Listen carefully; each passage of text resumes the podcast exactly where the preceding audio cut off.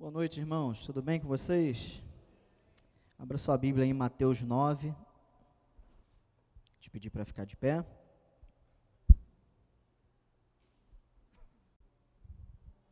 Mateus 9, 18. Vamos lá? Diz assim: Enquanto Jesus lhes dizia estas coisas, eis que um chefe da sinagoga, aproximando-se, o adorou e disse: Minha filha morreu agora mesmo mas venha impor a mão sobre ela, e ela viverá. E Jesus se levantou e o seguiu, juntamente com seus discípulos. Vamos orar. Te damos graças, Senhor, por mais essa oportunidade, Pai, de estarmos aqui nesse dia, te cultuando, congregados, desfrutando dessa fraternidade cristã, convivendo com os nossos irmãos, louvando a Ti, Pai, e ouvindo a Tua palavra, Pai. Te agradecemos por isso, Pai, porque é um privilégio, Pai. Diz a tua palavra que aqueles que te receberam foram feitos filhos de Deus. Temos o privilégio, Pai, de sermos da família de Deus, a família da fé. Obrigado por isso, Pai. Te pedimos que nesse momento Senhor fale aos nossos corações, que tua sagrada escritura penetre a nossa alma, faça a divisão entre juntas e medulas, como ela mesmo diz discernindo, separando, esquadrinhando tudo que é bom, tudo que é, tudo que é ruim e cumprindo, Pai, o propósito para o qual ela foi lançada. Pai, nós te pedimos isso em Cristo Jesus e todos digam amém. Pode se sentar.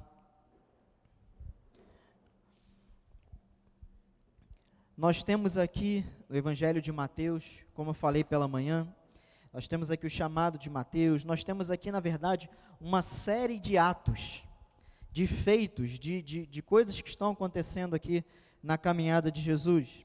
Jesus sempre com os seus discípulos, mas o foco aqui de agora de noite vai ser diferente do foco da manhã.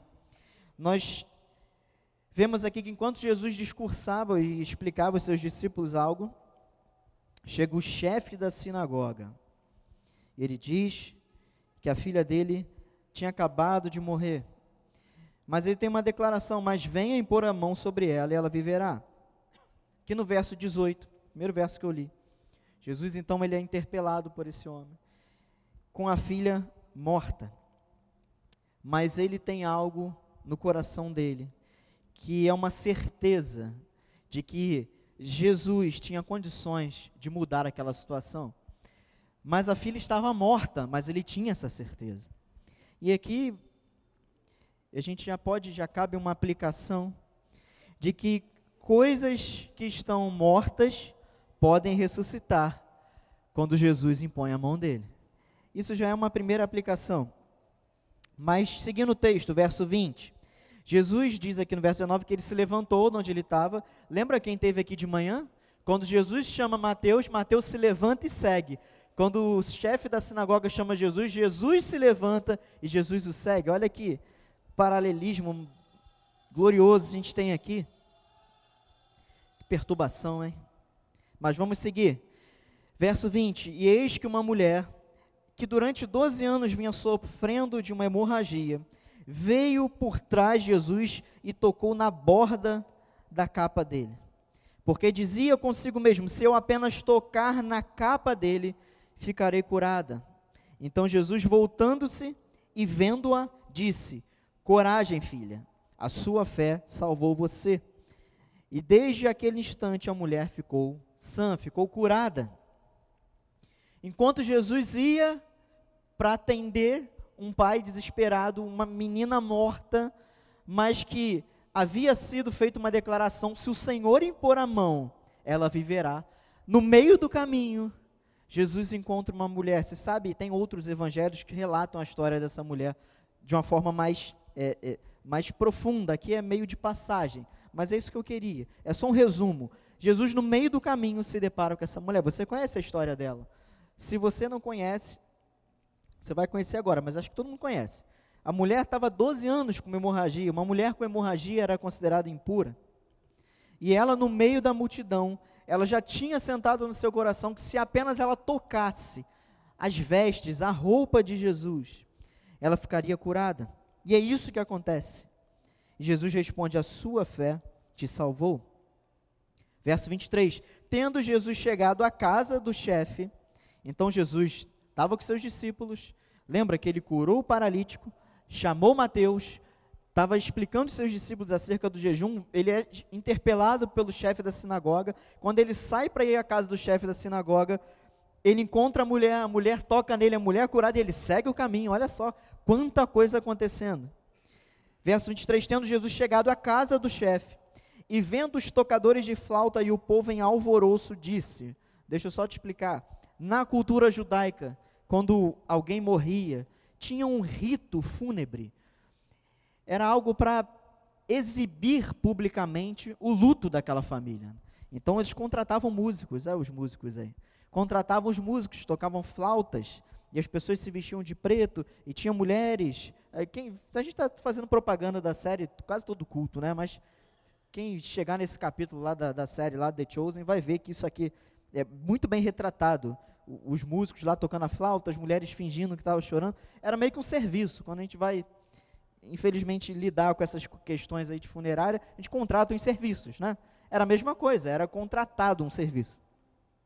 E quando Jesus chega e vê esse, esse palco lá com os, os flautistas, o povo em alvoroço, aquele luto, aquela comoção da criança morta, Jesus disse, verso 24: Saiam daqui, porque a menina não está morta, mas dorme. E riam-se dele. Mais uma vez, a gente se depara com uma impossibilidade humana, uma criança morta, e Jesus chega e fala: ela não está morta, ela dorme, a ponto das pessoas rirem. Verso 25: Mas quando o povo tinha sido colocado para fora, Jesus entrou, tomou a menina pela mão e ela se levantou. E a notícia deste acontecimento se espalhou por toda aquela terra. Vocês estão entendendo o que está acontecendo? Eu vou repetir, hoje eu vou ser um pouco chato. Jesus está curando um paralítico. Quando ele sai, ele cura esse paralítico, o que, que ele diz para ele? Levante-se. Quando ele sai, ele vê Mateus na coletoria, ele diz: Me segue. Mateus se levanta. E os discípulos começam a perguntar a Jesus sobre o, o jejum e tal. E aí chega o, o chefe da sinagoga clamando: Jesus, Jesus se levanta. Olha só. E quando Jesus está no caminho, vem a mulher que toca o Senhor. Jesus chega lá na casa, vê a menina morta e toma pela mão e ela se levanta. Olha como a gente tem umas relações aqui. Existe um, algo espiritual que a palavra quer nos ensinar sobre levantar, sobre postura, sobre coisas que Deus faz. E a notícia desse acontecimento se espalhou por toda aquela terra. Eu falei aqui no, na última pregação e me falaram aqui que foi do, do, do ao vivo, aí do Trazendo a Arca, uma frase que nenhum lugar é comum depois que Jesus passa por ele, ou até que Jesus passe por ele. Mas eu acho que eu ouvi isso em outro lugar, mas é o fato. Por onde Jesus passa, ele emana a sua paz, a sua cura. Nós cantamos aqui: Jesus está aqui, a sua paz posso sentir. Nós estamos desfrutando da paz e da presença do Senhor nessa noite. Você crê nisso? Ele está aqui. Como eu falei de manhã, não importa quem nós somos ou quem nós éramos. Ele, quando nos chama, ele nos chama para fazer algo novo. Conhecendo exatamente as nossas dificuldades, conhecendo exatamente as nossas imperfeições. E a gente chega nesse ponto onde aqui o, o, o núcleo de todas essas histórias aqui é a fé. E eu quero falar nessa noite sobre fé. E Jesus cura a filha do chefe da sinagoga. Verso 27. Vamos continuar. Saindo de Jesus dali, dois cegos o seguiram, gritando: Tenha compaixão de nós, filho de Davi. Quando ele entrou na casa, os cegos se aproximaram e Jesus lhes perguntou: Vocês creem que eu posso fazer isso? Eles responderam: Sim, Senhor. Então Jesus tocou nos olhos deles, dizendo: que se faça com vocês conforme a fé que vocês têm. E os olhos deles se abriram. Meus irmãos, olha a dinâmica. Jesus acabou de curar um paralítico de chamar Mateus, de ensinar os seus discípulos, de, de, no meio do caminho encontrar a mulher do fluxo de sangue, de ressuscitar uma menina e agora curar dois cegos. Essa sequência de texto aqui é para nos deixar muito bem informados que o nosso Deus é o Deus dos impossíveis, como nós cantamos pela manhã no final do culto. Ele é para ele todas as coisas são possíveis, ele é capaz de fazer todas as coisas. Seja a paralisia, seja o fluxo de sangue. E aqui a gente pode, de uma forma simbólica, linkar isso com questões emocionais. A menina morta ele ressuscita e os cegos ele faz enxergar. Nós podemos ver que o ministério de Cristo ele foi completo e a obra do nosso Senhor é completa. Aqueles que vêm até Ele paralisados, Ele faz andar. Aqueles que Ele se depara, que estão esvaindo, como essa mulher em sangue, sangrando. Talvez você esteja sangrando, não literalmente, talvez sim, mas talvez seja um sangrar da alma, talvez seja um sangrar do coração. Ele cura. Talvez algo dentro de você já morreu, como a menina já estava morta, mas ele tomou pela mão e ela reviveu. Ou talvez uma cegueira, uma falta de discernimento, uma falta de entendimento, uma falta de visão nas nossas vidas. Quando Jesus se encontra com essa situação, ele abre os olhos. Nosso Deus é o Deus que abre os olhos, é que ressuscita aquilo que está morto, é que estanca aquilo que está sangrando e que faz andar aquilo que está paralisado. Mas o texto segue. No verso 30, diz que os olhos se abriram, Jesus, porém, os advertiu severamente, dizendo: Tenham cuidado, para que ninguém fique sabendo disso. Jesus estava com a preocupação de, naquele momento, ainda não se exibir, não se revelar publicamente. Verso 31, eles, porém, saíram e espalharam a notícia a respeito de Jesus por toda aquela terra. Eles não, desobede eles não obedeceram ao Senhor, eles desobedeceram. Mas vamos combinar. Dois cegos. A gente não sabe quanto tempo eles eram cegos. E Jesus fala para eles não contarem a ninguém, eles saem contando para todo mundo. Engraçado que a palavra aqui não, não, não nos informa se isso foi louvável, se foi reprovado. Foi uma desobediência, mas a felicidade daqueles homens levou eles a fazer isso. Mas o texto segue, verso 32. Quando eles saíram, olha só, não acabou. Eis que trouxeram a Jesus um mudo endemoniado. E assim que o demônio foi expulso, o mudo passou a falar, e as multidões se admiravam, dizendo: Jamais se viu tal coisa em Israel. Meus irmãos, Ele também é o Deus que coloca as palavras na boca muda. O Deus que faz o paralítico andar, que faz andar aquilo que está paralisado. E eu quero que você já comece a pensar nisso tudo que eu estou falando, não da minha parte, da parte da palavra, e, e tentando encaixar na sua vida. O que está paralisado na sua vida? Hein? O que está morto na sua vida? O que que está sangrando na sua vida? O que que está cego na sua vida ou sem visão? E o que que está mudo na sua vida? Jesus está aqui. E onde ele está, há cura. Onde ele está, a transformação, a mudança basta uma simples palavrinha de duas letras: fé. Basta termos fé.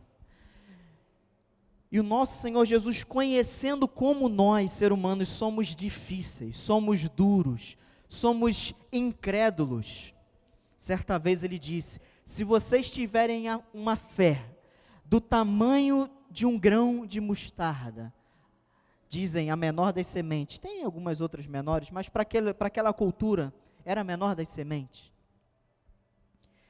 Ele disse: Vocês podem dizer a esse monte aqui, ó, sai daqui para lá, e ele irá sair. O que, que, é isso? É literal, uma figura de linguagem? Não importa, seja literal ou seja uma figura de linguagem, Jesus está dizendo que nós precisamos ter fé. E se ele disse isso nesse nível, que, que ainda que a gente tenha uma fé pequenininha, coisas irão acontecer, significa que talvez a gente não tenha fé nenhuma. Ou uma fé ínfima. Imagina um grão de mostarda, quem já viu, é uma é igual você quando está escrevendo, você faz um, um pontinho na tua escrita, o grão de mostarda é uma, uma bolinha, deve ter, sei lá, um milímetro e meio de diâmetro. É uma coisa pequena, muito pequena. Pequenininha, uma pontinha. Você pega a tua caneta assim, faz assim, significa que nós não temos tido fé. Então eu estou querendo dizer que basta ter fé e tudo vai acontecer? Talvez. Eu não posso te dizer que sim, mas eu não posso te dizer que não. Eu não posso te dizer que ó, a vontade de Deus é soberana e não precisa ter fé. Não. A vontade de Deus é soberana, mas tenhamos fé. Exercitemos a nossa fé, porque sem fé é impossível agradar a Deus. Porque é necessário que nós que cremos, que o seguimos, nós precisamos crer que Ele é aquele, o doador daqueles que o buscam. Meus irmãos, a fé não é, eu lembro claramente agora na minha cabeça, há muitos anos atrás. Na época, o Dudu pregou sobre a fé, que a fé não é uma varinha de condão. Quem vai lembrar disso? Ele pregou que a fé não é isso, em nome de Jesus, tum, e acontece. Em nome de Jesus, tum, e acontece. A fé não é isso. No entanto, isso, essa concepção, esse conhecimento, esse, essa maturidade cristã de saber que nós não servimos um Deus que está à nossa disposição para fazer tudo o que a gente quer, e que não existe um poder místico na fé cristã. Maduros para entender isso, mas não limitados para descrermos no poder de Deus. Esse é o ponto de equilíbrio. Esse é o equilíbrio que nós temos que buscar, meus irmãos. Por isso, eu te digo: ter fé e crer que Ele é poderoso para fazer o impossível, como aquele homem chegou, ele já disse a situação e ele já deu a solução: Senhor, ela acabou de morrer, o pai da menina, mas se o Senhor impor a mão sobre ela, ela viverá. Nós temos que ter o conhecimento de causa, sim, sermos realistas, sim, conhecer a situação, termos a maturidade de avaliarmos as coisas, o discernimento de saber como vai a nossa vida, como vai essa área da nossa vida que está problemática, ter a maturidade de olhar as coisas com os pés no chão, sem espiritualizar demais, borboletear demais as coisas.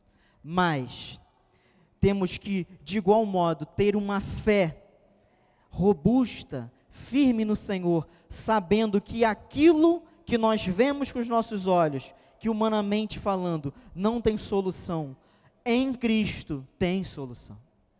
Em Cristo tem solução. O filho drogado tem solução em Cristo. O casamento quebrado tem solução em Cristo. A personalidade obtusa tem solução em Cristo.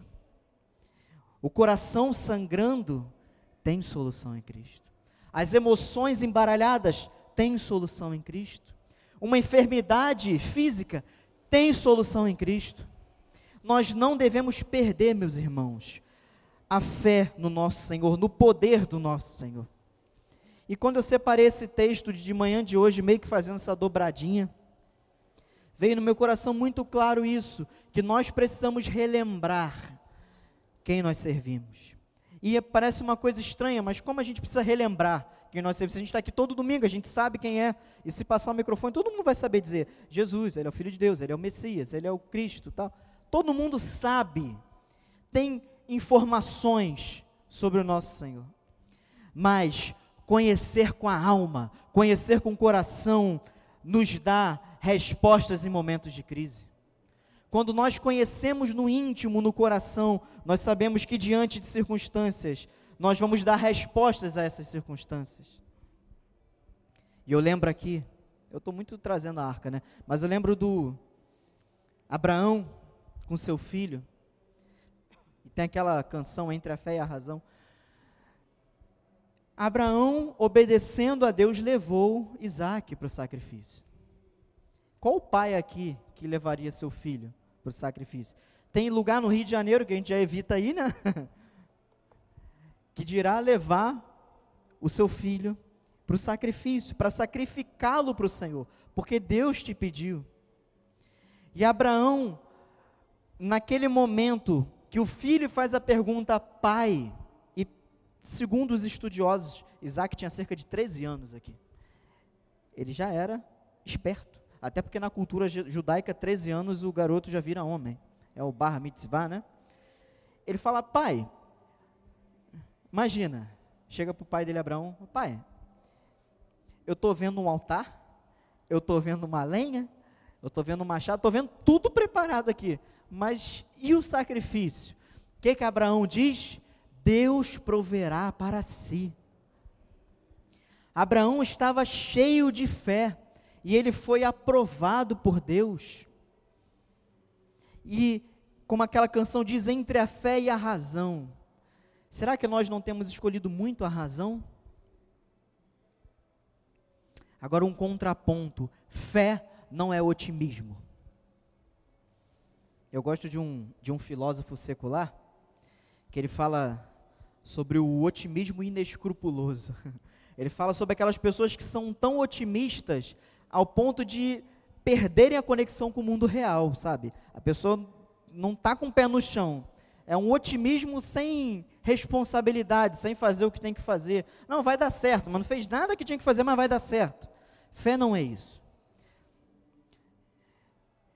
Vê que teve um processo paralítico se apresentou com fé e ele foi curado. A menina que morreu, o pai se apresentou com fé, mas com a postura certa. Diz que a mulher chegou com fé e teve a postura certa. A fé tem um compromisso com a responsabilidade, meus irmãos. A fé está casada com a obediência e com a responsabilidade. Não é fazer tudo errado, ou se omitir de fazer as coisas certas, porque se omitir de fazer o certo é o mesmo que fazer o errado. Existe até os entendidos da lei aí, Andréia, Bia. Existe algo no sistema jurídico que é omissão também. Às vezes a pessoa responde por omissão, omissão de socorro e algumas outras coisas. A omissão é uma ação.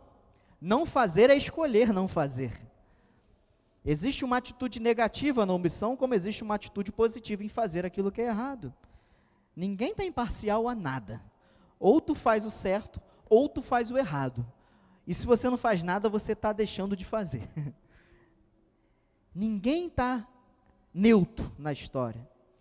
Mas a nossa postura atesta a nossa fé. Assim como todas essas histórias que nós vemos. E para encerrar o que eu estou lendo aqui, no verso 36 desse capítulo 9.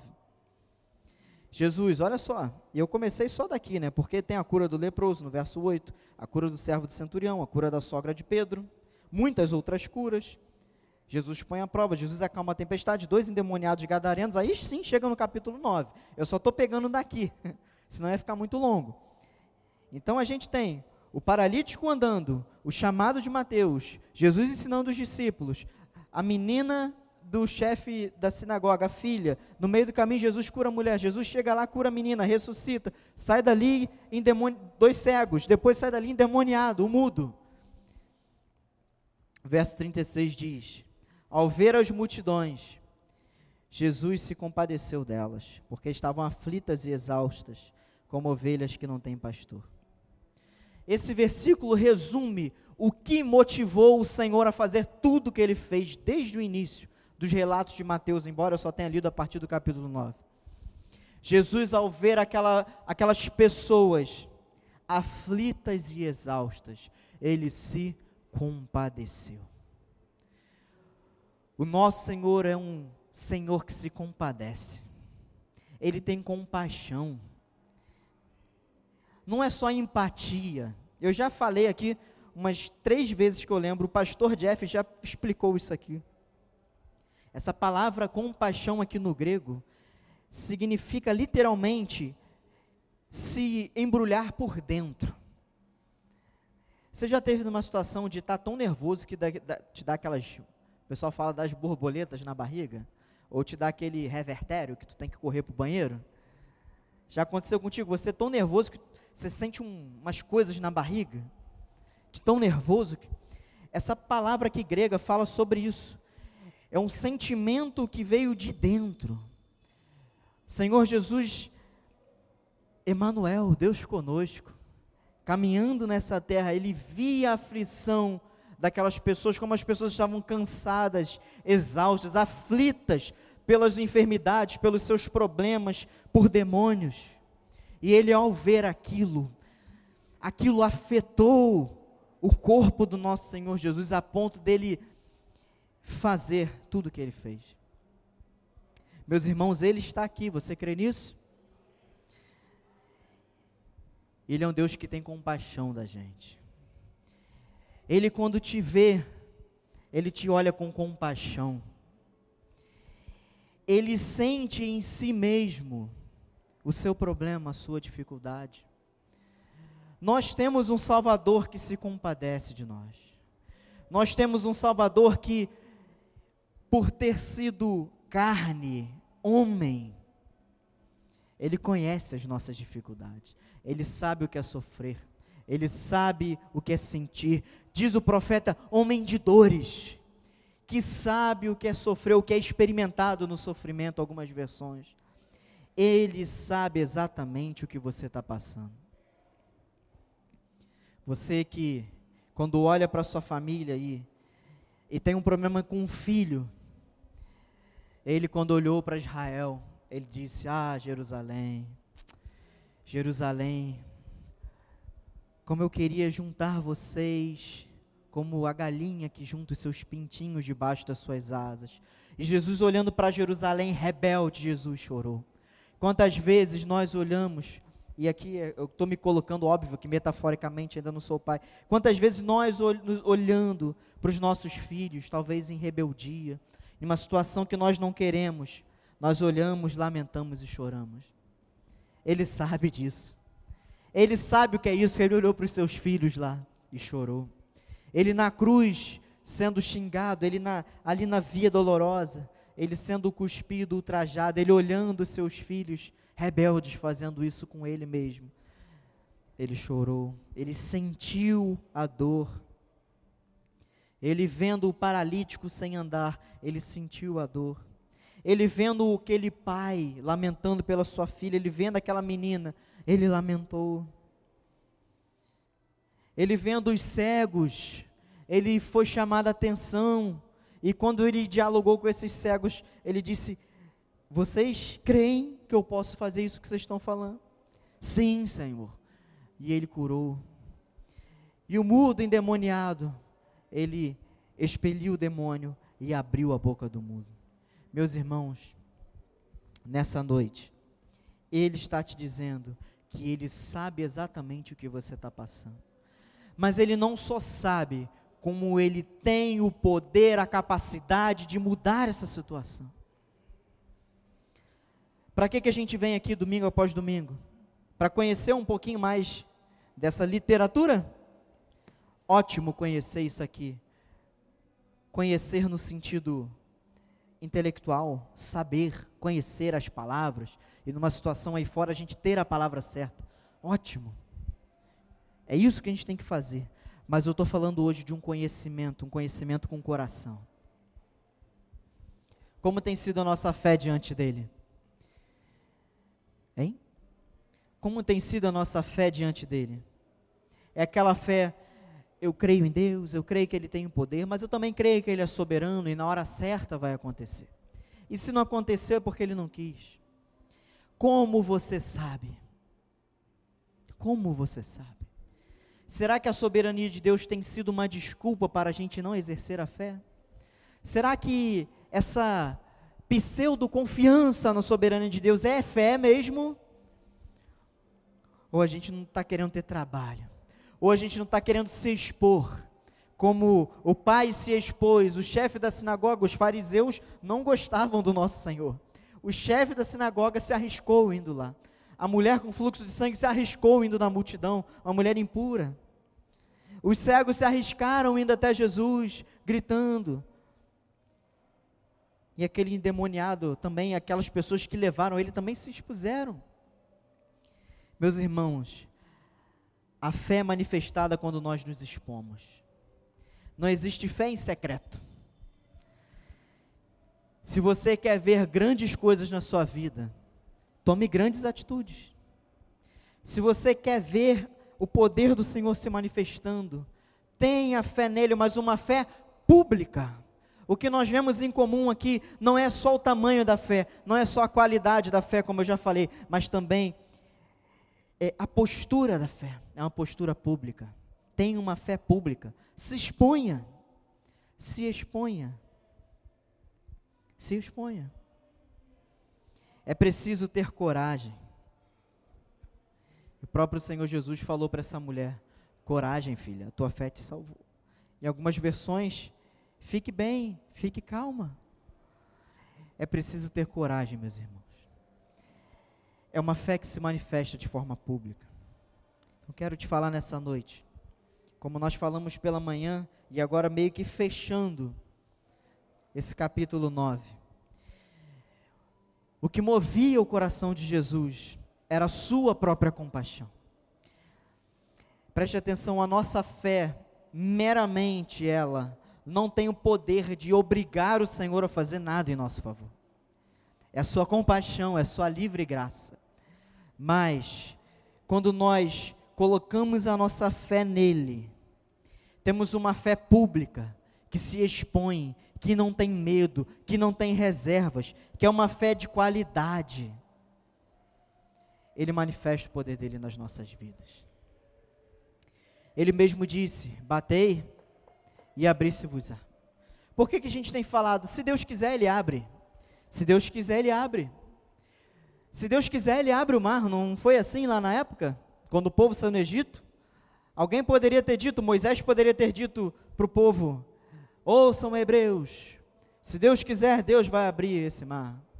Mas o que Deus faz, fala para Moisés: toque a água com teu cajado. Manifeste a fé. Deus é poderoso para fazer? Sim. Ele vai fazer segundo a vontade dele? Sim. Mas nós temos que operar a nossa fé, manifestar a nossa fé. E Deus falou claramente no meu coração que nós precisamos reaprender sobre fé. Eu tenho observado nós muito descansados na soberania.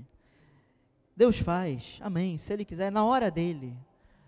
Lindo, né? Parece teologicamente profundo. Nossa, olha, que confiança. Às vezes é só preguiça espiritual de começar um propósito, de fazer um jejum, de fazer um propósito de oração, de vir, de servir. Porque quando nós nos expomos, aí a nossa fé é manifestada não uma fé intelectual, mas uma fé manifesta. Não meramente uma, uma fé de discurso, mas uma fé de coração.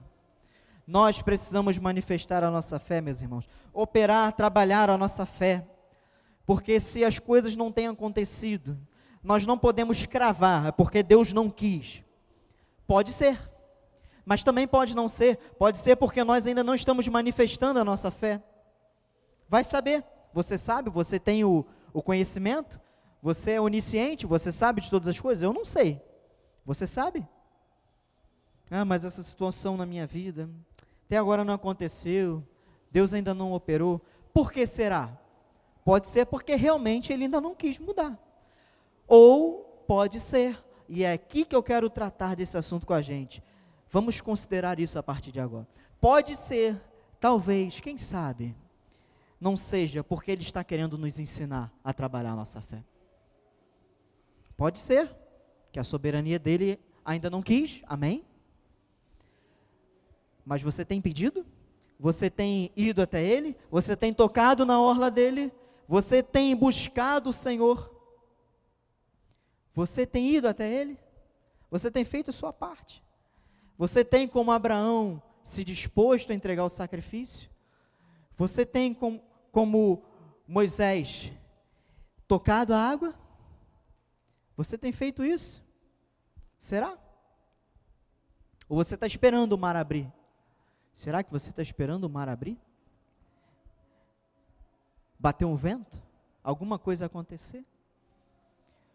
Ou você está com um cajado tocando água? E aí? Me diz isso. Ou melhor, não me diz não, fale para si mesmo. Fale para si mesmo. O que tem acontecido com as nossas vidas? Ah, mas essa situação. Por que a gente começa a orar, daqui a pouco a gente para? Igual esse nosso relógio de oração, e a gente está insistindo nisso. E vamos continuar insistindo. Quantas vezes nós começamos as coisas e nós paramos, meus irmãos? Sabe qual é o. Se a gente vasculhar bem, fazer um, um raio-x, um, uma ressonância, um PET scan, a causa, motivo, razão e circunstância é a nossa falta de fé. Não é falta de tempo. A gente tem, a gente tem tempo para fazer tudo. Não é falta de interesse, porque a gente tem interesse, o problema é nosso, a gente quer que mude. É ou não é? Tem um interesse. No fundo, no fundo, é a falta de fé. É a falta de fé que nos faz parar de ler a Bíblia, que nos faz parar de trabalhar no reino de Deus. É a falta de fé que nos faz esfriar na nossa vida espiritual. É a falta de fé. Perdeu a fé. A fé se apagou. Porque quando nós olhamos aqui para o Evangelho, um homem com uma filha morta, ele abriu a boca e disse: Se o Senhor impor a mão, ela viverá. Isso é fé. E foi a fé que fez esse homem ignorar as, as circunstâncias. Foi a fé que levou essa mulher a passar no meio da multidão. E ela tinha na cabeça dela, se apenas tocar. Olha, ela não queria um rito de cura. Ela não queria uma imposição de mãos. Ela só queria tocar, triscar ali. Diz o Evangelho de Lucas que era uma multidão, e a multidão apertava. Jesus era, com todo o respeito da palavra, Jesus era um popstar naquela época. Fala que o Papa é pop. Não, Jesus era o pop da época. As multidões apertavam, imagina. Maracanã lotado, final da, do campeonato, sei lá, brasileiro. Não tem final, né? É o último jogo. Enfim, vamos lá, final da Libertadores. A gente tem alguém aqui com experiência nesse assunto aí. já olhou, já. Imagina, Júnior, final da Libertadores. Imagina assim um Flamengo e Boca Juniors, vamos supor. Nossa, o fervo. Cantam aquela canção eles cantam aquela, o torcedor do Flamengo canta aquela canção sagrada e cristã, né? Acabou o amor, né? aquela canção pacífica. Aquilo lotado, caldeirão. Imagina você ali no meio, Jesus estava assim, multidões, e vem aquela mulher, imagina. Quem já pegou o trem aí de manhã? Supervia. Japeri, ó. Japeri, lá na estação de Austin, lá. Comendador Soares, Nova Iguaçu, Mesquita. Chegava aqui no Engenho de Dentro, quando eu pegava aqui, já era. Já tinha que entrar igual o. Isso é Esparta. E vai entrando aquela coisa. E aquela mulher ali no meio, imagina. Indo para lá, derrubada. Empurrando, cotovelando e puxando. E alguém talvez devia empurrá-la para lá. E ela deu o jeito dela. E ela foi conseguiu tocar na ponta da roupa de Jesus. Meus irmãos, isso é fé. Não é começar e parar. Porque nós temos andado frios, porque a nossa fé está apagada. Porque nós temos lido pouco a palavra, porque a nossa fé está apagada. Porque nós paramos de jejuar. Ah, isso não é coisa de reformado. É sim, meu irmão. É coisa de crente. Por que nós paramos de jejuar? Porque a nossa fé está apagada. Por que, que nós maquiamos as nossas derrotas, dizendo, ah, sobre Deus quis? Quem sabe como você pode afirmar isso? A nossa fé anda em baixa, meus irmãos. Mas Deus nessa noite nos trouxe, nesse relato aqui da Escritura, esse turbilhão de eventos aqui que ele passou. Deus nos trouxe aqui nessa noite para nos lembrar que nós precisamos exercitar e operar a nossa fé. Precisamos. A fé é insistente. A fé ela é esperançosa. Ela não é otimista, ela é esperançosa. Porque o otimismo espera que dê certo por algum motivo, que não se sabe bem o que. Mas a fé sabe que pode dar certo por causa de uma pessoa, Jesus Cristo. E para terminar, eu quero já chamar o pessoal da música. Quero te, te pedir para ficar de pé.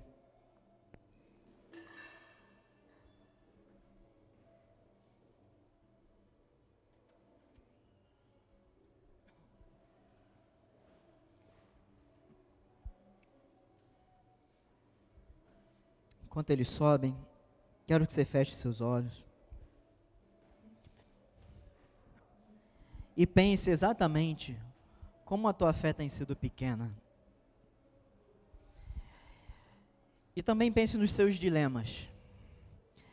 Imagina aquela, aquela mulher, 12 anos, convivendo com aquele problema. Talvez você ainda não chegou nisso, 12 anos convivendo com o seu problema mas talvez ele é pesado o suficiente para parecer que já se passaram 30. Talvez o que sangra em você, você já tentou de tudo e, e não resolveu. Talvez o que está paralisado em você te faz estagnar.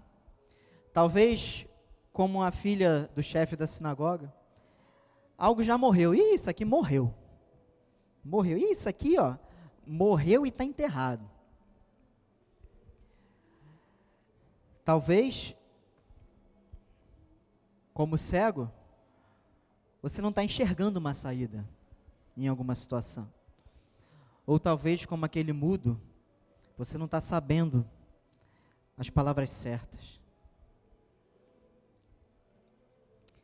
Mas Ele está aqui. Jesus está aqui. E Ele é o doador de toda a graça. E Ele é o detentor de todo o poder.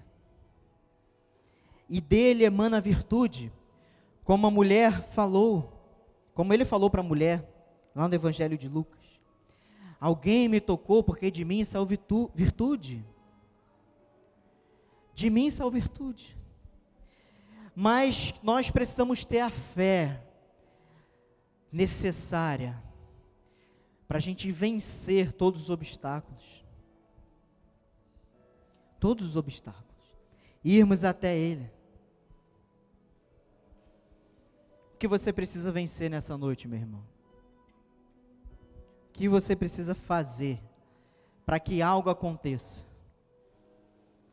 Ah, se Deus quiser, Ele faz. Sim, mas o que você tem feito? Como tem sido a sua fé? O que a sua fé está exibindo ao mundo. Quando o mundo te olha, quem eles veem? Mais uma pessoa? Ou vem um discípulo de Jesus? Quando o mundo nos vê, eles veem o que? O sal que dá sabor ou mais do mesmo? Eles veem a luz que é colocada sobre o telhado para brilhar? Ou eles veem mais um apagado, como esses que andam nas trevas? Mas quando a nossa fé é manifestada publicamente, o impossível acontece. E como diz a palavra, e as multidões todas viram e disse: nunca se viu isso em Israel. Quando o poder de Deus se manifesta, o mundo fica boquiaberto. O mundo olha para a nossa vida e fala: nunca vi isso. Como isso aconteceu? O paralítico andar, o cego enxergar, a menina ressuscitar, o morto ressuscitar. Aquilo que sangrava ser estancado. Que você fale para o seu coração nessa noite.